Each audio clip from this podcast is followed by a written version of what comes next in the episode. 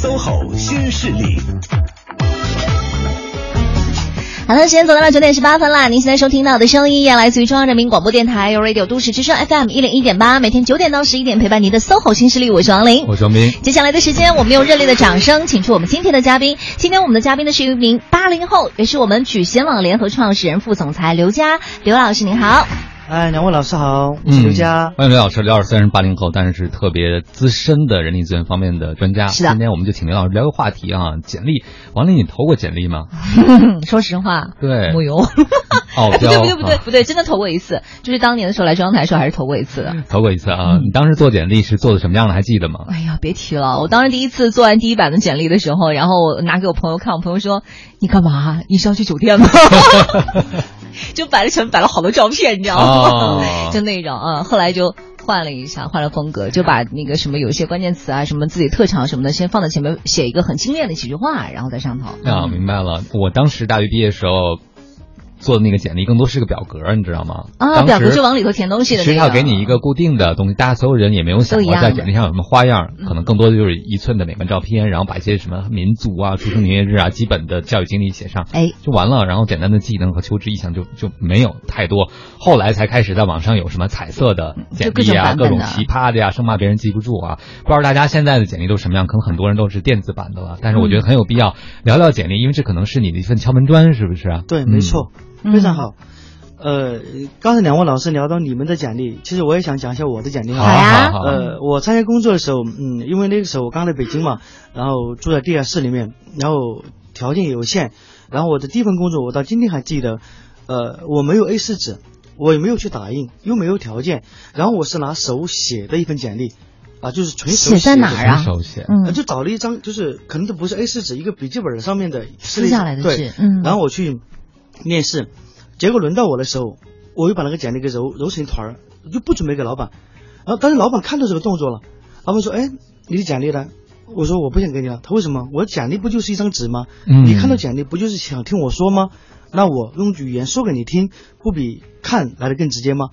然后他说：“好，我喜欢你。”然后他就让我说，然后我就把我的想法表达给他，然后他最后还是录用了我。到隔了很多年以后，他问我说：“其实他录用我的原因就是。”啊，觉得我有想法，因为那时候我第一份工作做销售的嘛。啊。然后呢，呃，我今天呃还可以分享一点，他打动他的一个点是什么呢？就是他看我讲的时候，他说你没有任何过往的经验，嗯，我们为什么要用你呢？哎，然后我来了一句，我说石总，我可不可以问你一个问题？他说你讲。我说您在做这份工作之前，您做过吗？他没有。我说不不就完了吗？您没有做过，也做的这么好，那为什么不给年轻人机会呢？太适合做销售了。然后一下把 把他问住了，当然是这样个。非常了解用户的体验和感受。对，好了好了。而且我觉得刘老师问的这个问题，对他应聘的岗位来说，我觉得是个非常非常合适的问题，对不对？大家就会觉得，哎，一听您问的这个问题，就觉得这小伙子真的很适合做这个工作。嗯嗯，还好吧？但当时您问这问题时，您不害怕吗？您不怕一一句话激怒了面试的人吗？哎，这一点我觉得。特别好，就是那个时候，直到今天哈，我跟很多人做职场的规划、做面试辅导，我就讲一句话：如果你把一个事情看得很重，它往往不容易成功。嗯，你看得淡一点、平淡一点、随和一点，反倒容易成功。所以那时候我就讲，如果我因为这样的话说错了，那我年轻嘛，我还有试错的机会，无所谓嘛，我干嘛看得那么重呢？所以后来有很多人去应聘，很紧张，一头大汗，正襟危坐，然后生怕说错一句话，说错一个字。真正的面试，反正我是不喜欢的，所以，呃，这一点啊，就成功的打动了他。所以我在那个公司，呃，也干了很多年，大概就这样一个经历嘛。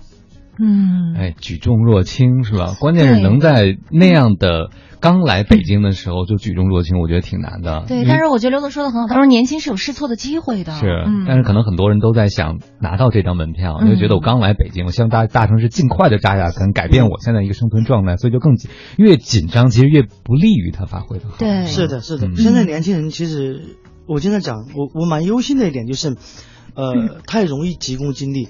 就来到大城市以后，比如说我来的时候，第一个月工资就四百块钱，二零零三年四百块钱，四百块钱，然后房租三百五，也就是说剩五十块钱。那个时候你可以想象那日子多多难过。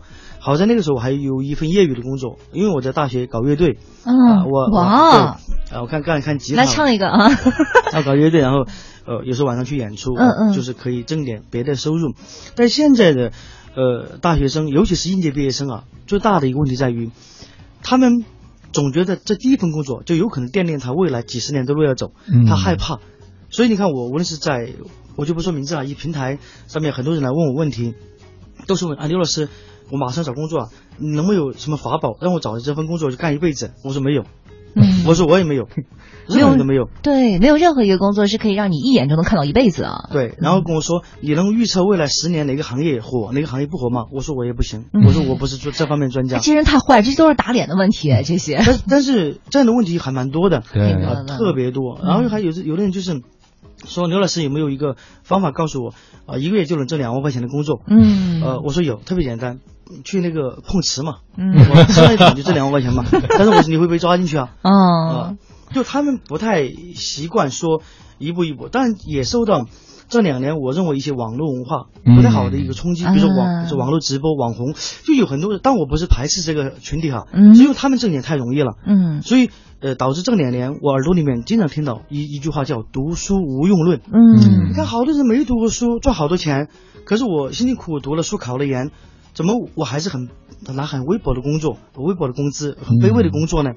就是他们的呃心态，我觉得太太急躁，嗯，呃，所以呃，因为我在过去的十来年里面，差不多每天要看到五十份到一百份简历，所以这几年你你想想，我看的简历差不多有十万左右，十万左右的简历，所有十万左右的简历，你你想象一下，我看到多少？所以今天我觉得跟两位老师聊这个话题，那真的有的聊，也蛮开心，有这样的机会跟大家互动。对，我觉得其实今天应该是会让我们很多的，呃，其实不仅仅是小朋友，就包括我们在内，其实也能学到很多的东西。对，就刘老师说到这儿，我都觉得很受启发了啊。就是现在的小朋友看似越来越追求所谓的自由、生命的可能性。但好多人，反正我觉得倒过来了，希望在内心有一种很确定的拿到什么东西的感觉，对不对？是。他们好像希望确定一个月能拿两万，然后我去外面的世界看一看，世界有多大。他们并不觉得在比如职场上或工作上能够拿出这种愿意去探索的心情，反而是希望能看到确定的未来，然后我去消费，我去过上那种 想要的生活。对，他们想的都是后面的那些事儿了，已经。对，因为他们有时候从某种意义上讲，因为我是个北漂嘛，嗯，呃，我也能够理解，就是这种难。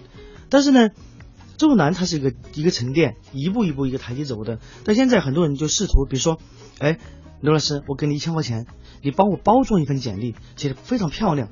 好，我就问他，我说你包装简历的目的是什么？说我要一份好工作，高薪资。我错了，为什么呢？那个简历的确可能是敲门砖，但是你进去之后，你没有干货，你没有真本事，还是会露馅儿的。还是要看所所以很多人。包括现在哈，呃，互联网上有很多家这样的公司，其实我是觉得很讨厌的。他专门就帮求职者来包装写简历，我特别讨厌。嗯，因为你这种东西，某种意义上讲，有可能接近造假。你略微的夸张一点是可以的，对吧？找找工作嘛。但是本质上有些东西改变了，是完全就跟职场是背道而驰的。嗯，所以很多人就觉得啊，写了一份好简历，然后就一劳永逸了。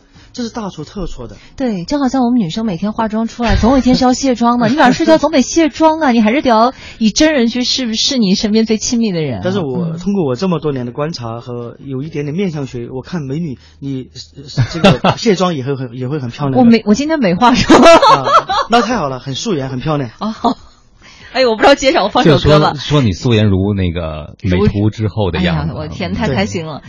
我相信很多朋友已经迫不及待的想知道了。说刘老师，您已经这个可以说是阅人无数了啊，看的简历都是以十万份、十万份来计算了。那您会对什么样的简历一下子会被击中呢？我们都特别想知道。嗯嗯，呃，其实讲到这个地方呢，我就多讲两句哈。好，在我心目中的，简历其实是有几种类型的。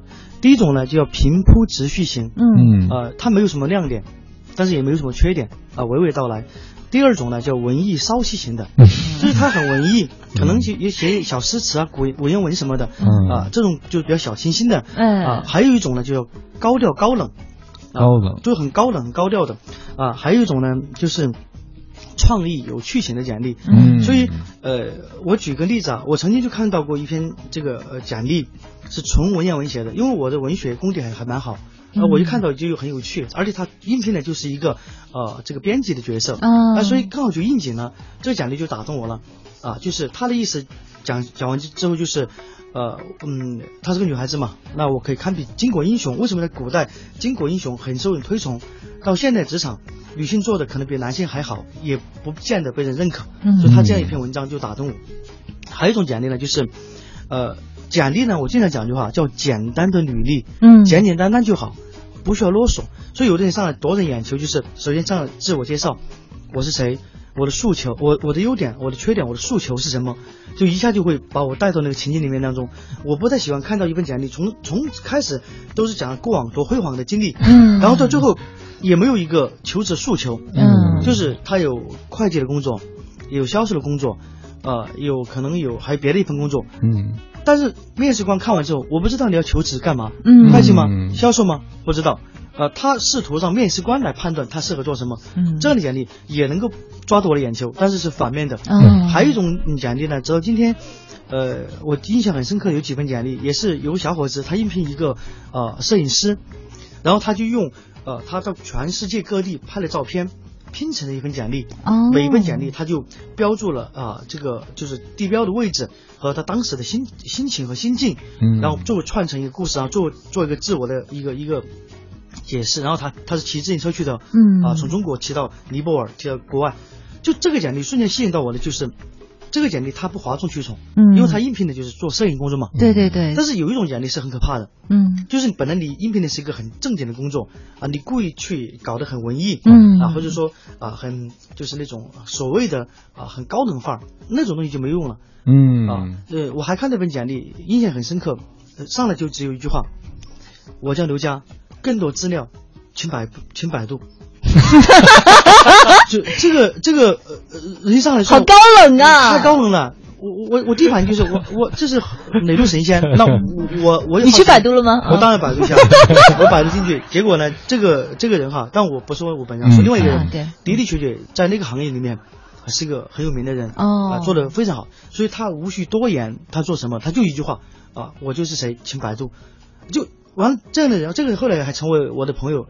成为我朋友，然后，但是我我我有时跟他讲，我说你的这种底气和自信是来源于你的确有很光鲜的背景，嗯嗯但是对绝大部分人来讲不适用，嗯不适用，所以你这种高调高冷范儿啊是不不可以的。还有一种人就是玩噱头，玩噱头很很容易把自己玩死的嗯，啊，因为你要看你求职的这个呃职位啊，就你的诉求是什么？嗯对你的诉求是什么？他有时候搞不懂这个，所以就回到王斌老师刚才的话题，就是吸引到我的简历呢，一定是简简单单，就是一句话，那个那个话一上来就，比如说我就喜欢看简历上来第一开篇的第一行就是我叫刘佳，四川人，啊，今年多少岁，我热爱什么工作啊，然后我曾经做过什么，然后我希望接下来做什么，嗯好，完了。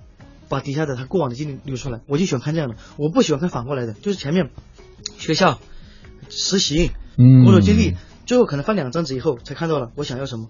面试官呢，大家想想，我们的客户每一天至少看一百份简历，嗯可能只能选出十份来，一份简历就算看两分钟，也得看两百分钟啊。嗯谁有时间和精力来慢慢看？有时候我至少调研过不下一百位 HR，他们看简历一一篇简历能停留十秒钟就不错了。十秒哦所以说十秒钟嗯一定要在十秒钟之内抓住他们。嗯对，所以我想也想跟啊、呃听众朋友们讲，就是你写的简历不需要哗众取宠，啊、真诚务实，但是呢，把亮点写在前面，嗯让别人来看，不要像拍电影一样把高潮留在后面，不需要。嗯简历的高潮一定是在前面的，嗯哦没有人会慢慢来像欣赏一篇诗文一样，慢慢慢慢讲下来，没有人那样做。嗯面试官工作多忙嗯啊，他看完简历以后还要约你过来面试，所以要去揣猜度、揣测面试官的心理。所以简历，如果你把握到这个点，其实也很简单。嗯嗯，嗯，我觉得刘老师已经给了大家两个特别重要的提醒了。第一个，你要是根据你要应聘的位置，对你的诉求和那个组织的氛围来决定采用什么格调的、什么风格的简历。第二个就是要把，比如说我是谁，我从哪儿来，我要去哪儿这样的三个很重要的问题放在最前面，是不是？对，没错。嗯，哎，那您当时是怎么看到那个摄像摄影的那个图呢？你不是说只有十秒钟停留吗？你怎么会把所有图都看完了？啊，我发觉那个美女抓重点很好啊。那个不是我到网上看到的，是我录制一档电视节目的时候，啊，一个选手上来啊，呈现给我，他直接给到我面前。其实，所以有时候又提到奖励的投递方式一样。呃呃，这个话题又引到这边来了哈。嗯。呃，有时候你要看载体。如果你刚才我刚才讲的，他做了很有创意的那样一份简历，如果你通过网络传播，其实也估计能达到效果，对，也不浪费。他刚好有机会面对我，直接直接面对 boss 或者直接面对专家的时候，那他这样呈现是非常非常好。就是当面呈现。对，当面呈现。如果是电子版的，可能他又有别的一些诉求，他底下可能有一个操练，嗯啊，说如果您尊重人才，您是个伯乐，您希望。发掘更多人才的闪光点，我希望您一定点击链接。那我有可能哈，我会有可能对，但有可能我也会担心病毒，可能不会点。主要是太前前面我要看他怎么样的一个一个铺垫，嗯啊，如果铺垫的很好，那我想我就花一秒钟点进去，一下就看到他的一个链接，那我觉得有个客观。嗯，我们本身就是，呃，怎么说呢？呃，做人的工作的，我们也巴不得发掘一些优秀的人才，我们也不愿意轻易的放弃或者错过的一个人才。嗯，所以我会这么做。但是面试官真正的企业里面的面试官，有可能未必会这么做。嗯，因为他们都是程式化的做一些事情嘛。对，全是流程的。是的，没错，没错。嗯，但可能很多年轻人在简历上拼命的粉饰，他可能有一个感觉。我就是害怕我那个三个答案吸引不住面试官，所以我就希望通过各种花边排版也好啊，或者颜色也好，或者这种装订方式也好，吸引住面试官的眼球，让他在我这简历里多停留几秒钟，没准就发现我了。嗯，他们就会特别紧张，说我要拿不到这张门票怎么办？就像您刚才讲的，但实际上我会觉得，像您刚才说完了以后，简历更多是一个引导别人去欣赏你的工具，是不是？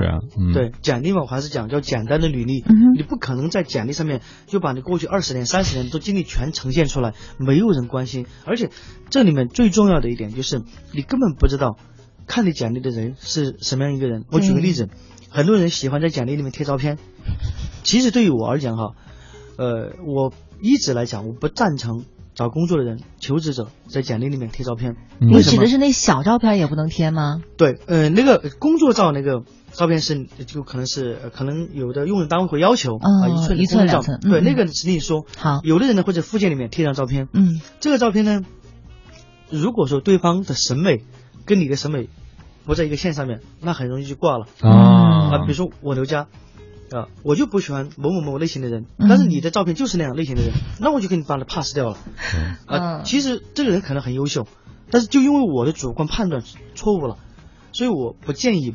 哎，其实有些时候给别人留一点神秘感，我觉得也蛮好的。因为当然有一种哈，如果你应聘的是歌手、嗯，模特这样比较特殊的行业，人家就要看你的颜值的，那没办法。但是绝大部分职场里面，一般来讲是不会看你颜值的，对，看你能力嘛。所以你你弄张照片干嘛？所以我有时候呃也提醒很多人，呃呃，包括那个一寸的照片，我经常看到就是拿手机自拍的。嗯，可能一拍后面还是网吧，这个给你给给别人感觉是特别的 low，特别 low。而且包括讲到这里也讲一个笑话啊，啊，有时候视频面试嘛哈，我们有时候呃跟那个呃我们的候选人会跟客户视频面试，嗯，视频面试啊，视频面试的时候呢，那我觉得有时候求职者有时候也很笨的，他那个 QQ 签名上面呃写的啊面试官啊都是法西斯，他可能曾经经历过呃面试官虐他啊。我看完之后，我说你赶紧改过来，我说你改一句正能量的话，说比如说工作就像每天的阳光一样，我会加油奋斗，努力创造新生活，很好啊。然后我说你的照片也换一张直一点的，所以说他们一一一打开视频面试，那面试官还没看见你人，看见你你签名的时候，面试官是法西斯，那完了，嗯，根本就不想跟你聊了。这这什么人呢？这什么心态呀？就马上就大打折扣了。嗯哼，所以。其实有一手不是求职者不优秀，嗯，是他没有关注这些点滴，他认为这些东西可能不重要，嗯，就败在细节上了。对，而且这一点我跟你讲啊，还并不是说职场的新人，我曾经呃面试过很多五年到十年的人，因为他们在职场里面工作很久了，资历阅历很老，所以他们会觉得自己的能力可以弥补掉那些所谓的细节，但不然，他们的面试官或者说第一次把关的人，很有可能是八五后，嗯，甚至九零后，现在九零后唱主角了已经，所以你一个三十多岁的人跟二十多岁人的价值观本来就不一样，你认为你的那个东西是价值，但九零后的面试官不以为然，嗯，他一看，嗯、你这个人粗枝大叶啊，没有写很多东西，我就可能不喜欢你，我就不用你。然后他还觉得很很委屈，就呃我的资历我的能力怎么不能做这份工作啊？其实就是没有对等，嗯导致这一问题。哎，我觉得刘老师说的特别的在理，因为我有一个朋友，他面试的时候吧，他加了一个人的微信是别的朋友推荐的，然后那个微信有个签名，我们都知道、嗯对吧？对对对那个签名是个女女生来应聘，签名叫呃多情总被无情伤。啊，嗯，其实他就是因为他觉得很私人化嘛，对对但是他把这个加了他，他都没有想到要改，因为他已经很久没有关注他自己的签名，但别人会关注到，因为你面试一个人，你就会从朋友圈捕捉很多细节。明白然后那个朋友一看到这句话就猜测，就对这个女生有很多的揣测，比如说她是不是特别敏感啊，嗯比如说很多的精力放在恋爱上啊，更多的关注的不是职业啊等等，是不是想找个好人家？就像您刚才讲，就这些细节我们都没有注意，都别人可能会解读很多很多信息。关键是，如果要人家有很多应聘对象，可能在想这姑娘先等等，但没准儿等等的时候，人家就找到比你所谓更合适的人了。是的，是的，嗯。因为我们呃举贤网我们这跟公司呢本身就是专门做人才推荐的嘛，那我们每一天都会就是见到各种各样的简历，形形色色的人，但是这些人当中有很多通病，其实刚才也大概也讲到，就是、呃其实我呃一直想表达的一个观点就是，呃奖励呢的的确确是敲门砖，这没错，毋庸置疑，但奖奖励不是你的呃这个通关服，嗯不是永久通关服，它只能通第一关。对，但你在职场里面一步一步走，那还是靠不断的学习，不断的提高自自身的这个核心竞争力啊，对，这才是最重要的呀。所以很多人总是在花很多心思在这上面，花心思没错，但是不要花歪心思。嗯，要把心思给花在正经的地方上才行。哎，刚才放音乐的时候，廖老师跟我聊到一件事儿，我觉得特别有意义啊。他就说，实际上现在很多小朋友的简历是写在你的朋友圈里的。啊，什么意思呢？哎，就是因为很多的用人单位，他可能加了你微信，或者你在单位中已经有老板了，入职之后，可能很多人会关注到你的朋友圈，甚至因为截屏，你可能觉得没有让人看到，嗯但是现在不有截屏吗？对对对截屏之后可能被别人发到某某位置了，可能被转来转去就会被看到。嗯嗯嗯那其实我们经常很多现在小伙伴就会觉得，那我的生活和我的工作可以分得很开啊，因为现在他们好像生活就是双轨平行世界，嗯但其实这两个世界是没法做到完全平行的，是不是刘老师？是吗，刘 老师啊？对对对，没错。我之前还写过一篇文章，我就说，呃，生活和工作是永远无法全部分开的。嗯呃，大概有二十多万的阅读量。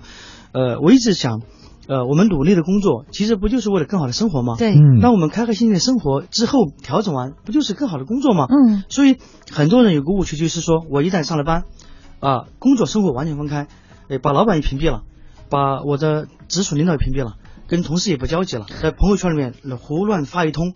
我之前就经历过啊，名字就不讲了哈，就是上班有个有有的朋友啊，我的朋友就是下了班之后天天抱怨。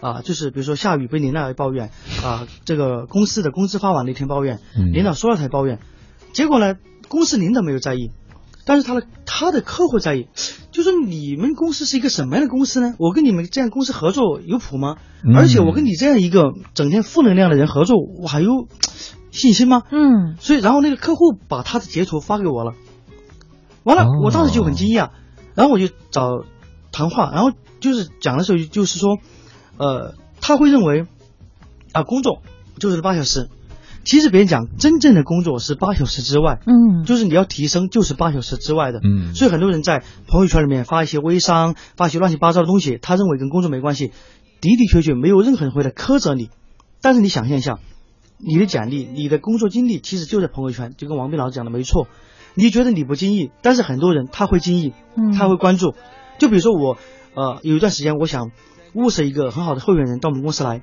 他给我他给我的印象特别好，就是一触即发就可以引进公司来，嗯然后我就加了他微信，啊，微信呢，啊，我翻了很多啊，都是蛮正能量的。但是我突然翻到到了翻到大概一年前，我我我我有了奇葩哈，翻 到一眼说明您真是搞人力资源的。然后然后呢？嗯我就去看他的那个那个，然后他那个时候就讲讲就是说说到了，呃，说以后如果在这工作，绝不在人力资源这行业会做。那我们公司做人力资源的呀，这第一，第二，他说我绝不接受六点以后还要加班的公司，那我们公司要加班的，嗯。这个是通就行业的通病嘛。对。好，这是第二点。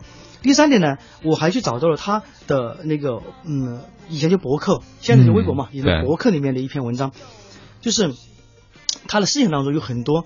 呃，我认为我我用变态这个词语呢，有点骂人哈，但是但有点戾气，是不是？对，有点极端的一种、啊一种言论。比较偏执啊、对，嗯就是他觉得在公司跟同事没有跟任何人都不能成为朋友，他总觉得同事会想方设法的加害他，嗯他总总觉得同事都是一种利用和被利用关系。嗯那我要挖他做做公司的高管，那就前面我看着 OK，但是我看我这些东西，我我马上就打住了。哦就是所以他直到今天可能他都不知道他为什么觉得我放弃他了，因为我也没有想去跟他讲，我只是觉得那不可能说啊。对，我不太好讲对对，对。我只是说呃这个阶段嗯。不适合，所以试图把工作和生活完完全分开的人，往往是最失败的。嗯，我我可以很负责任讲这句话，因为我们每一天我们在职场里面可能过几十年，嗯哼，我们要想过更好的生活，你如果不上班，你拿什么还房贷？对还车贷？这我说的很这是很世俗的，很现实的事情。还有一点，嗯，如果你在工作当中取得了一些成就，那你要分享的时候，其实你更多是分享给谁？分享给你的家人，嗯那也是工作带给生活当中的一种荣誉和乐趣。嗯所以你你觉得说，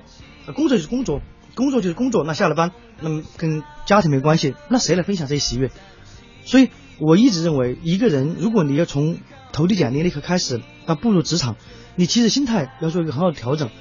你我们不可以说，不能说把每一个人都说把公司当家，但起码他在你心目中应该占很重要的分量。嗯，所以我不知道两位老师有没有这种感觉。我经常在上班时间，比如周一到周五，我请半天假的时候，我就会很内疚，嗯我心里总是挂着那个公司的。让我猜猜你的星座。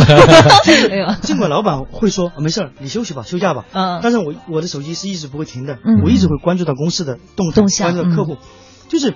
呃，这种感觉就觉得，因为我所获得的一切在生活当中的美好，都是因为工作，嗯。没有工作，一切都是为零。嗯您说到这儿，我突然想起昨天有个朋友跟我说，他说找恋人最重要是看本质。嗯他说，如果这个人光对你好，对别人不好，说明他本质可能有问题。一个能够负责的人，不可能只对生活负责，也会对工作负责。那是对的嗯所以是完全没有办法彻底的分开的因。为就是一个人嘛。对于很多职场新人，听了刘老师在前一趴讲到了说被问及没有经验的时候，刘老师反问了一下面试官啊，嗯说您当初做这个工作时候有 没有经验？面试官说没有，没有。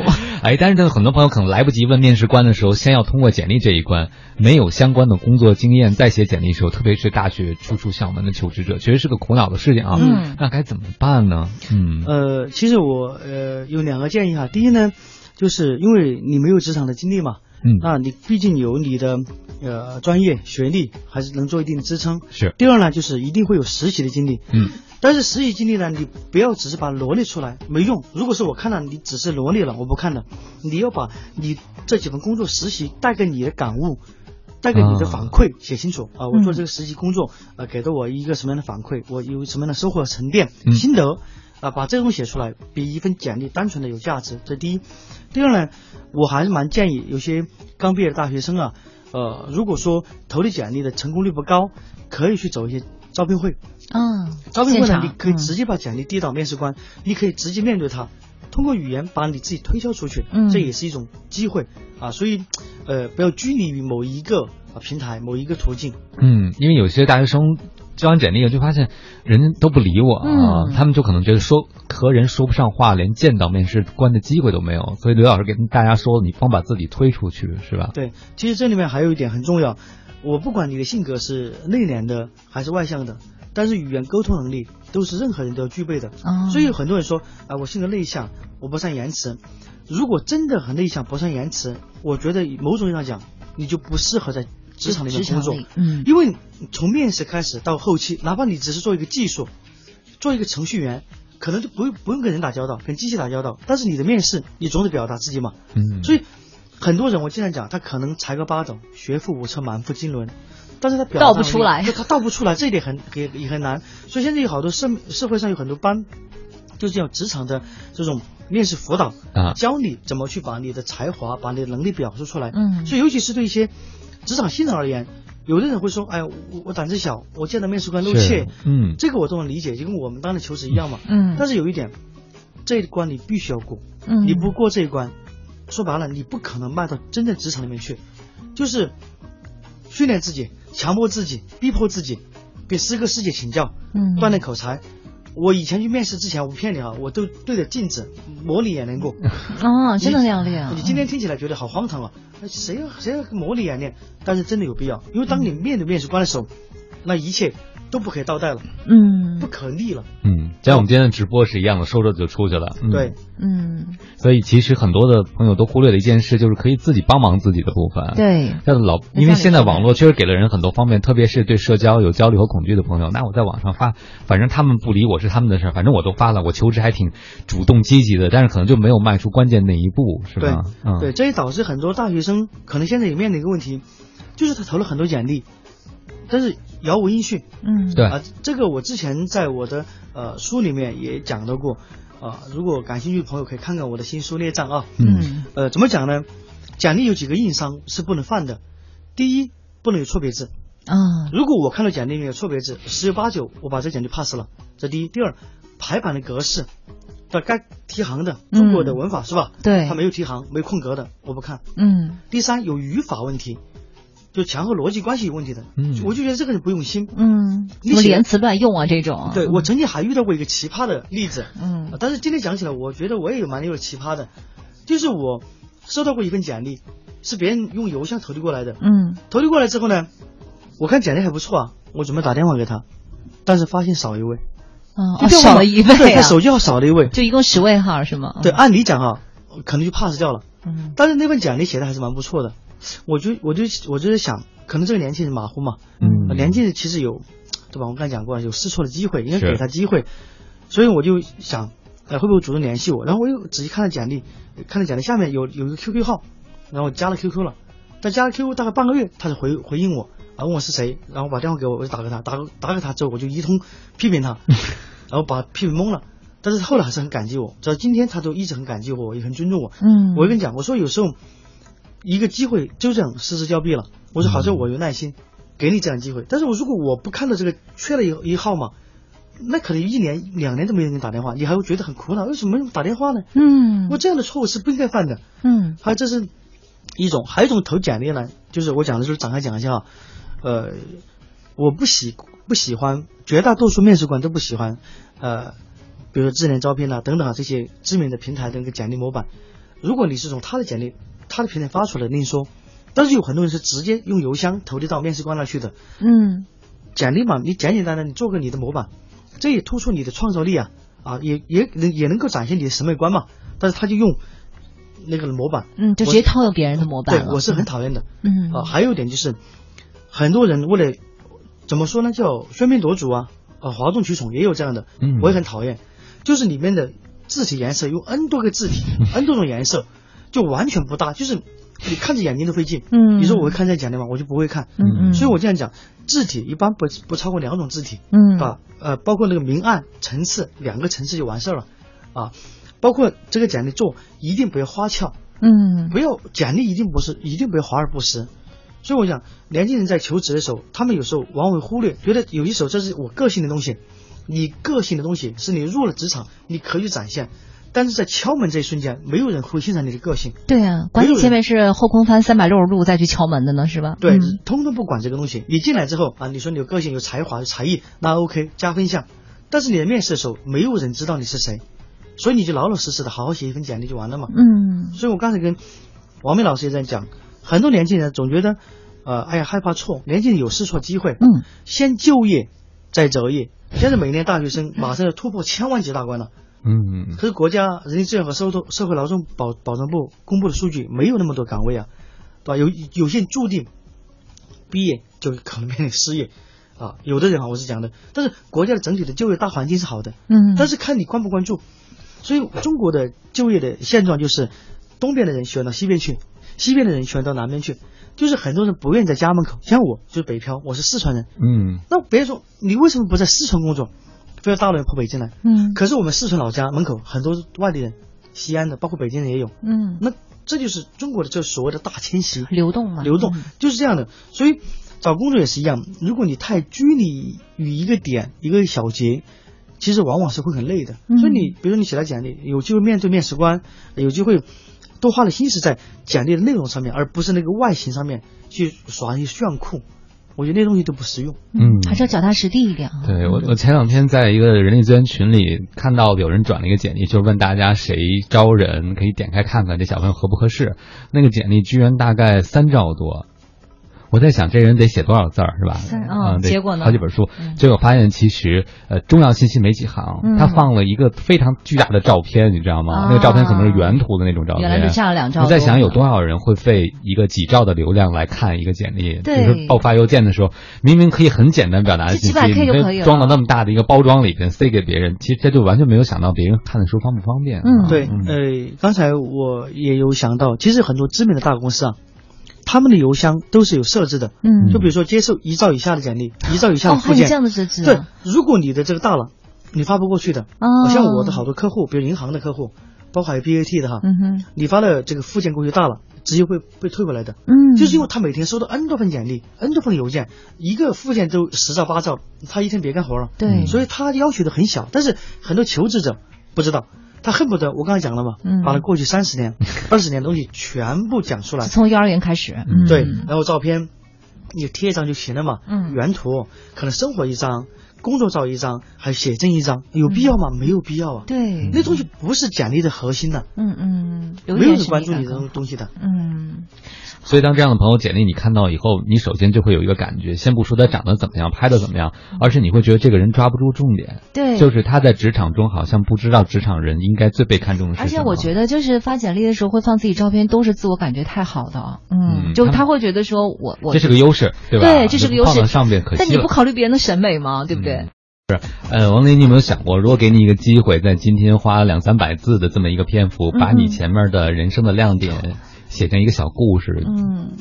你我真的没有想过哎，你不要这样为难，我 让我好好构思一下，因为我觉得我值得写的东西太多，放不下是吧？因为前一阵儿，呃，我一朋友跟我说，他在帮他的一个朋友的孩子润色，因为他之前在国外待了很多年嘛，润色递交大学申请的时候要写一点点自我陈述，嗯，自我陈述，对，因为有的时候那个国外大学录取的时候，除了看分数以外，他们很看重这一段，嗯嗯，你写自己的内容，他们觉得你的故事打不打动人，你有没有思想，你有没有情怀，或者你的梦想，其实不是在那些。分数里边不是在事实里，是在这里边。但其实我会发现，现在我们在招聘的时候也会有这么一栏自我评述。但很多朋友真的是从小写这个流水账，我从哪哪年到哪年在哪上学写习惯，但这一部分确实不知道该怎么入手啊。嗯，其实简历里面呢，呃，很容易打动面试官的一个点就是叫自我评价。嗯，但是有的人呢，他会忽略掉。我也很讨厌有这种人说我在工作为人正直，这些东西呢，就属于原则性的表述。原则性的表述，你怎么热爱生活？你怎么为人正直？没有佐证，所以你写的这这东西呢，就要正确的废话。哦，你不能说对，你不能说他写的不对呀。呃，正确的废话。所以在自我评价在哪里面，尽可能就是言简意赅的把亮点提出来，说本人啊，自幼学习书法艺术，对吧？就比如说精通国学，或者说当然精通可能不对哈，就精通某一个专业啊。那我的性格特点。足以支撑我现在这份工作的诉求，我觉得我来做两者结合非常好，这是我的优点。但本人也有缺点，就是呃自我驱动性略弱啊，做事情太过于感性。OK，啊，缺点也要写啊。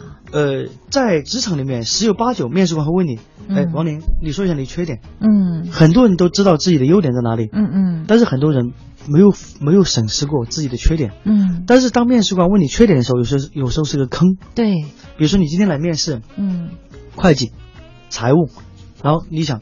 那面试官问我，那我就讲实话嘛。嗯，我的缺点是马虎大意，那完蛋了。对，因为我觉得大多数，如果说你去求职的时候，别人问你缺点是什么的话，我觉得真的是一个挺大的坑，就是你不不绝对不可以直面的去回答他是什么。你不能说你没有缺点。对，那这话也太假。对，当你直面这个缺点的时候，我经常讲的一点就是，呃，要讲出来，但是呢，要跟这个职位跟这个工作。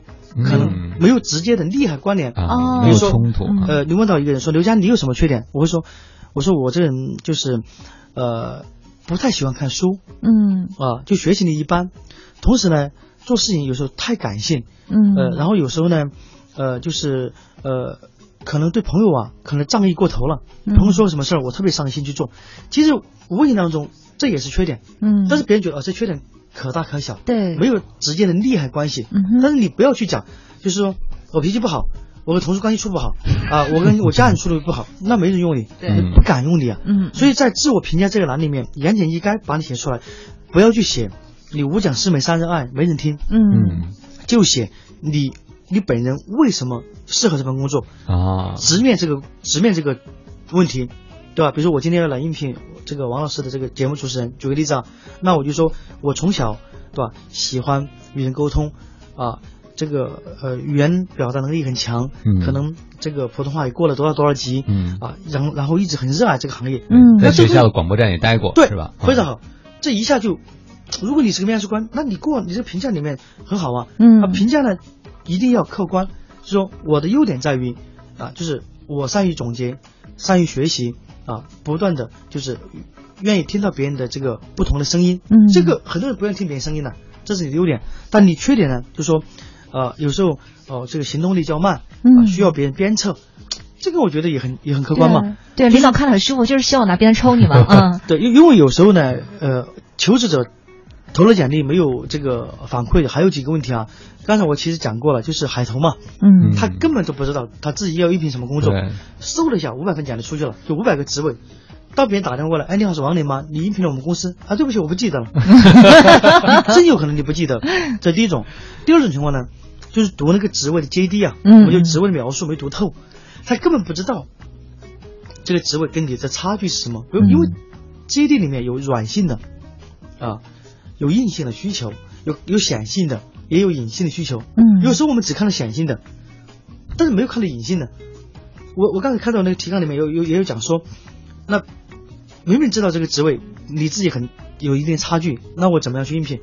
我觉得这个问题就矛盾。你本身就觉得这个职位离你很大的差距，嗯那你暂时就不适合嘛？嗯，那你为什么要非要挤破头去为了薪酬，对对啊那就比如说人家说来九九二幺幺九八五的学学历学校，你就不是嘛？嗯那你非要去应聘，那不是打自己脸吗？嗯那如果说你只是差一点点，比如他有五年工作经验，对吧？嗯可是你只有三年，嗯，那你可以不放弃。那你写完你的简历之后，在自我描述那个地方写，本人虽只有三年工作经验，嗯但是我相信我我的工作经历可以满足贵公司需求。如果你给我个机会，啊，给我这样的一个机会来证明自己，我觉得我可以干。那就是要看清楚软性和硬性的这些区别。对，嗯别人有可能觉得，虽然他三年，我们是要求五年，那，那也叫他过来吧？说不定一聊，那那三年做的很踏很很扎实，对可以弥补人家五年的，嗯，对不对？就像现在有很多三年的，呃，这个新手司机，有可能比开了五年车的人开的好，很正很正常嘛。嗯是所以你就给到别人传递这样的东西嘛。那如果你明明已经感觉到这个职位离你十万八千里远，嗯那你就做好功课，以就后再去。明明人家要的是个司机，你是个厨子，你就别去试了。对，嗯没错，没错其实。可能很多人都是像刘老师讲的一样，就是非要跳那个龙门，觉得过那个龙门自己就从鱼变成另外一个物种了。嗯但实际上你是谁，跳过龙门还是谁，是不是？对摸都摸不着。我之前呢，就前不久啊，就有个找工作的人找到我，他刘老师，嗯，你如果能帮我去 BAT 的公司上班，啊，只要只要我能进去，嗯只要给我发 offer 录用我，我就给你五千块钱的奖励。好，我我一看，因为我们这行业是从来不对候选人收钱的，嗯这是行规。然后我把简历拿过来看，刚毕业两年，资历很浅，而且一就是学历学校也很一般的学校，BAT 在公司肯定是看不上的。我说别说我，换了别人也不可能把他弄进去。嗯那我就问他，我说你的诉求和动机是什么？哎，就为什么要去？他如果说说这是我从小向往的，就像我想去清华北大一样，是吧？嗯是我向往的，我觉得是理想，可以。嗯那一步一步达什么？他不是，他说我觉得去那地方工作很有面子啊，我出来以后谈对象啊，跟家里人讲我在 BAT 上班呢，我很有面子。我听完之后就无语了。我说为了所谓的面子，你愿意花五千块钱帮你作假，或者说帮你找一个关系推进去，那我不是坑人家吗？嗯而且对你也是不负责任，因为你、你现在没有有能力你没有那个能力，没有达到，你去干嘛？嗯你想想，现在的人都到了这个地步了，你说他把工作当成什么事？我经常讲，工作不是儿戏，嗯也不是游戏。对但是很多人，有的人会很很严肃、很严谨对待，但是有些人他会觉得，哎，职场嘛也就那样，我去那个公司可能待个两两个月就可以，出来贴金了。对嗯 BAT 待过，标签啊所以他就想要这样的经历，所以他要花一些心思进去，这就可以想象，花这个心思进去的人，工作一定干不好。嗯，那他心思不在重点上，对他重点不在那个地方，那我们也要对客户负责嘛。对呀啊，我们把这人推过去，那客户会说我们是什么样的人？那对他本人而言，如果我们做了这样的事情，那我就乱套了，嗯，这职场就乱套了，嗯，对。就就跟那个相亲广告一样，对不对？你明明不符合人条件，然后给你包装一下，你你结婚了又怎样呢？对不对啊？这其实对两个人都是不负责任的伤害。终究还是会露出马脚来的。嗯，对，因为最近呢，在呃我的在行和的我的分查上面，都有很多人在问一个问题，也问的很犀利，就是说我老老实实写份简历，没亮点，没人看，嗯，然后呢，我写的花里胡哨，花里胡哨的，哎，好多人打电话来约我去面试，他说。这种的让我怎么看？我作为，哦，号称职场专家哈，啊，作为一个职场的专家，我怎么看呢？你写的那东西呢，只是代表你能进去，但是这就是一面照妖镜。嗯，你写的再光鲜，进去之后三天两天，人家一看就把你看出来了，可能也会把你淘汰掉。嗯，那那种我一直认为写简历呢，还是老老实实，这中间可以提取亮点，但不是包装亮点。嗯，提取不是包装。嗯，如果你刻意的。啊，写的很花里胡哨的，瞒过了你所谓的面试官，但是你瞒不过那份职业，嗯，瞒不过时间，那才是块试金石。对，终归你会露馅。嗯，所以我们古语有云嘛，是骡子是马，牵出六的被看出来了嘛。对，那这话我们这么多年一直在讲这话，这是有道理的。所以，我我也想跟电波里面很多的呃找工作的朋友讲，找工作一定是个脚踏实地的事情。嗯，你不要试图一朝一夕就一步登天啊，找到一个猎头。找到一个贵人，你就平步青云了？No，错的。嗯，我我在北京北漂了十几年，从驻地啊是，从一个业务员，一点一点熬熬到今天，到现在还没成功。他现在只是在成功的路上走着，那未来还有很长路要走啊。那很多年轻人就不愿意走这样的路，对吧？包括现在好多小年轻男孩女孩，什么干钱做什么？哎呀，网红呃直播挣钱，嗯，那打游戏挣钱，对吧？干嘛干嘛挣钱？其实他们的价值观发生。问题了，所以现在我有时候觉得职场里面浮躁人真的蛮多的。你看这两年哈，我有数据，跳槽的人哈，每年成百分之十几的这个趋势，就是到一五年跳槽，整个职场里面有百分之四十的人跳槽，就一百个人有四十个人跳槽。嗯，跳槽有两种诉求，一种呢是的的确确你在这家公司干了很长时间。啊，需要有一个好的。提升，哎，上去，嗯啊，就职职称啊，薪资啊，但还有一种人是完全是错误的，试图通过跳槽来不断加薪，啊，啊，在分厂上有人问我说，刘老师，我在一个公司上班，每年加薪几百块钱，但是我每次跳槽就可以涨百分之三十、百分之五十，他说可不可以一直一直跳？我说一直跳，最后跳死，嗯，因为你忠诚度不高啊，你一年换了三份工作。新的雇主会怎么看你？嗯，所以我觉得做人做事情一定还是要脚踏实地，这是根本。嗯，很多人只看到了表面的因果，但忽视了潜在的因果，最终还是会受到这个结果的影响。没错。啊，我觉得有一点就是人岗匹配的问题，就是你应聘一个岗位。你至少要知道应聘的岗位需要是什么，所以你的简历其实是要按需来写作的。对。但有的时候有些小朋友，就像刘老师刚才讲，他是海投，他为什么没有写那么多具体东西？因为他怕人，对吧？因为他投的那个公司，他可能都没有认真研究，反正投个试试。对。所以他会觉得我投几百家，怎么也得有个中的。但您觉得这种策略和比如说更精细一点的去投放你的简历，比如说写细节，你和岗位的匹配，哪种策略您觉得更好？还是说各有优劣？嗯嗯，当然从专业角度来讲，肯定是后者更好一点，也科学一点。因为前面这一点呢，怎么说呢？海投其实某种意义上讲是对自己的不自信，他也不知道哪家公司会给他抛出橄榄枝，所以他呃试图用这样的方法来获得更多的机会。其实在这个过程当中，最大的一点。基本上海投的可能都是年轻人居多，哎，职场新人居多。嗯，但凡工作过几年的人，他不会。嗯，所以他希望有很多机会抛向自己。然后，但是这里面最大的问题在哪里呢？就是当真的有一个机会给到他的时候，他也未必把握得住。嗯，因为他，你想哈，海投的人他一定不会认真去研究那个公司啊。如果我就想来文艺之声。都市之声，那我一定会研究它。是你，你通知我面试的时候，那我会讲出来我对这个公司了解。可是我投了五百家，可能二三十家打电话给我了，我根本都没，可能今天上午通知我，下午就面试，或者明天面试，我没有太多时间去研究它，我就让你去了。面试完说，哎，刘佳，呃，对我们公司了解吗？讲讲我们公司。我懵了，不知道。那你不自己不知彼，你来应聘什么？嗯，那有可能你就算获得了面试机会，也没法把你 pass 掉。嗯，所以我觉得做事情呢，还是要。哦，就是有目标性、有针对性更好一点，所以我真的不建议年轻人，哪怕你呃没有短时间没有获得应聘的这个机会，也不要着急。我经常说，我们宁愿花三个月找一份工作，找一份好工作，也不愿意花一个月找一堆工作，然后你最后干不了，又走了。嗯嗯。哎，刘老师，那我可以这样吗？就是在那个大公司，然后我一直没有收到什么回信的时候，我再反复的去投简历，这样可以吗？嗯，可以反复几次，但是也不要频繁，因为当呃这个问题问的很好啊。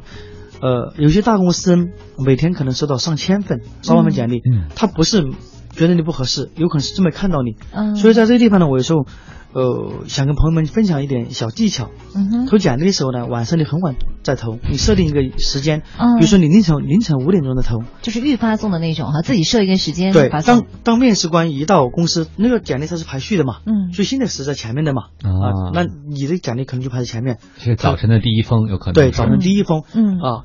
你这个，你算是个小技巧嘛？嗯，呃，但是还有一点哈，也是，嗯，呃，美女，你刚刚讲话的一个延伸。你喊我王林就行了，我都有点不适应了。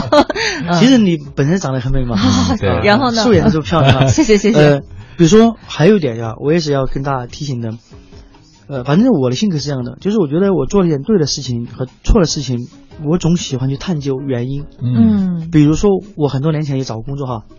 我打投给一家公司，然后我去面面试了，应聘了，聊得很好，但是就是没给我来电话啊。换了很多人，可能就啊，那就等下个机会。但我不是，嗯，我就打电话给了面试官了。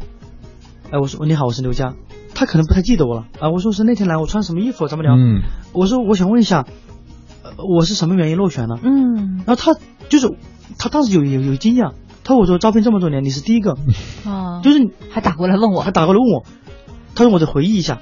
后来才回应，哦，他说那看之看完之后呢，后面来了一个人，经历的比你丰富，而且要的钱比你少，所以用了他。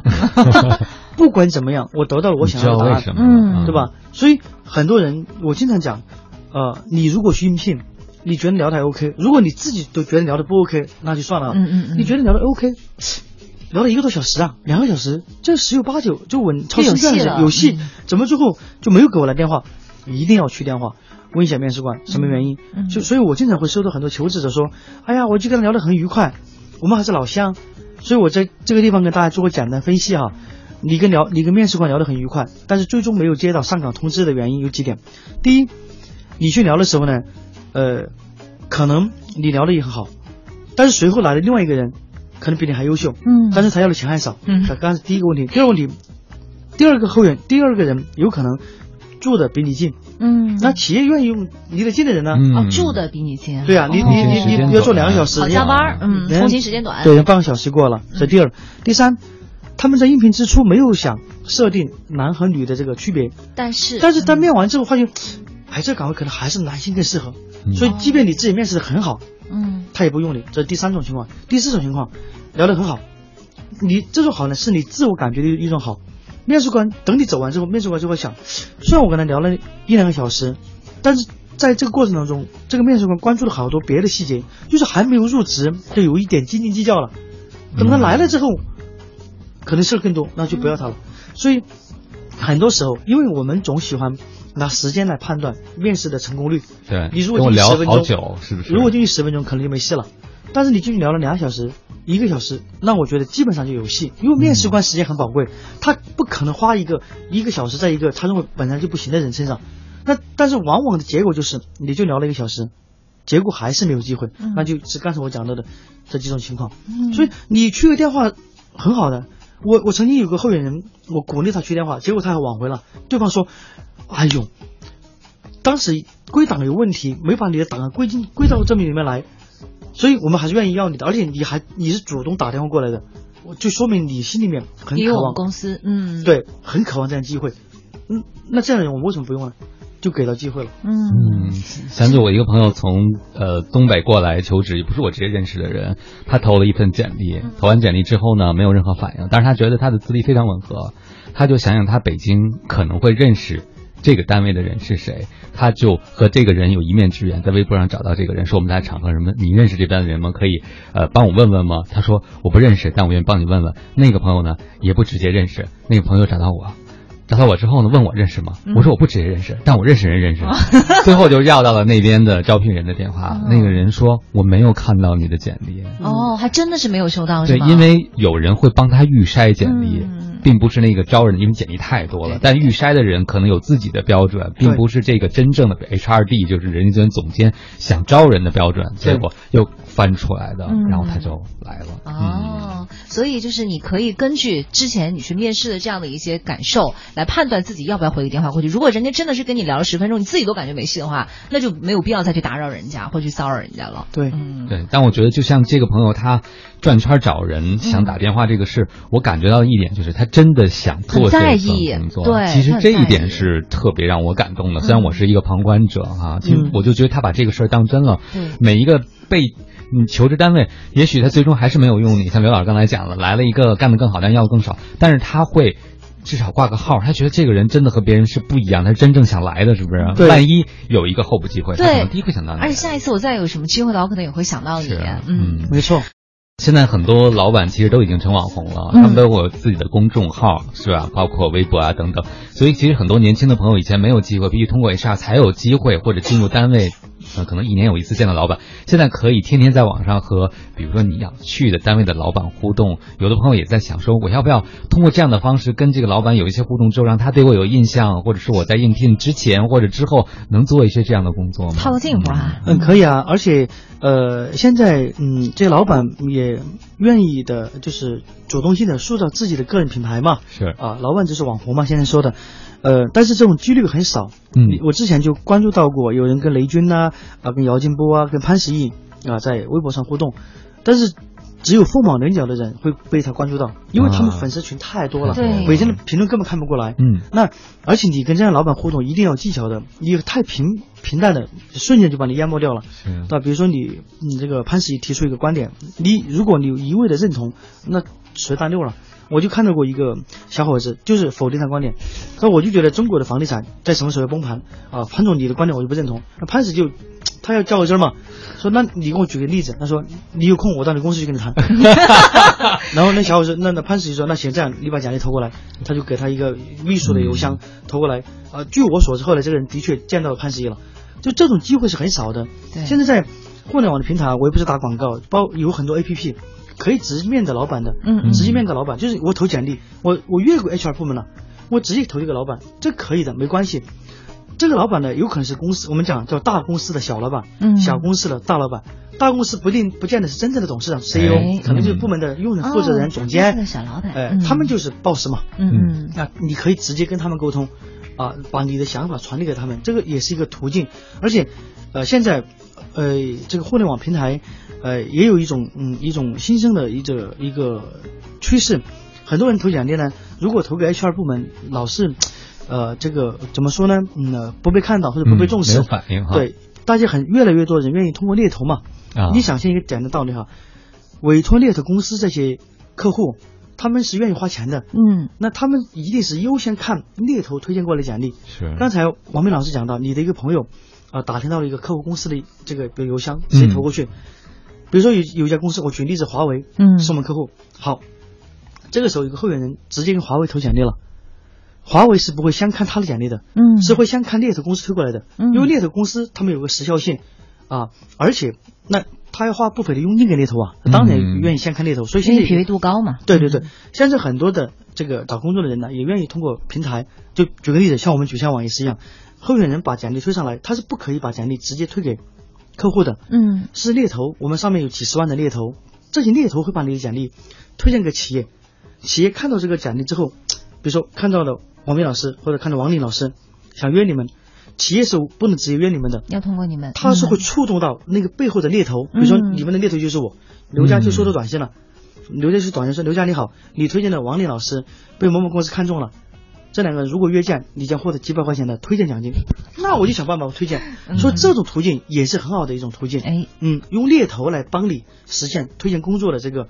啊，流程这样可能会减少很多这种无效的投递哈。对对对，对，这就是比如我们公司 slogan 就是推荐让招聘更有效嘛。这个目的就是的的确确更加精准，而避免了很多海投。花钱买效率，嗯，对，就是这样的。所以呃，很多这样的载体呃嗯应运而生，它目的其实也就是说让这个招聘这个中间的这个过程流程呢更短，因为。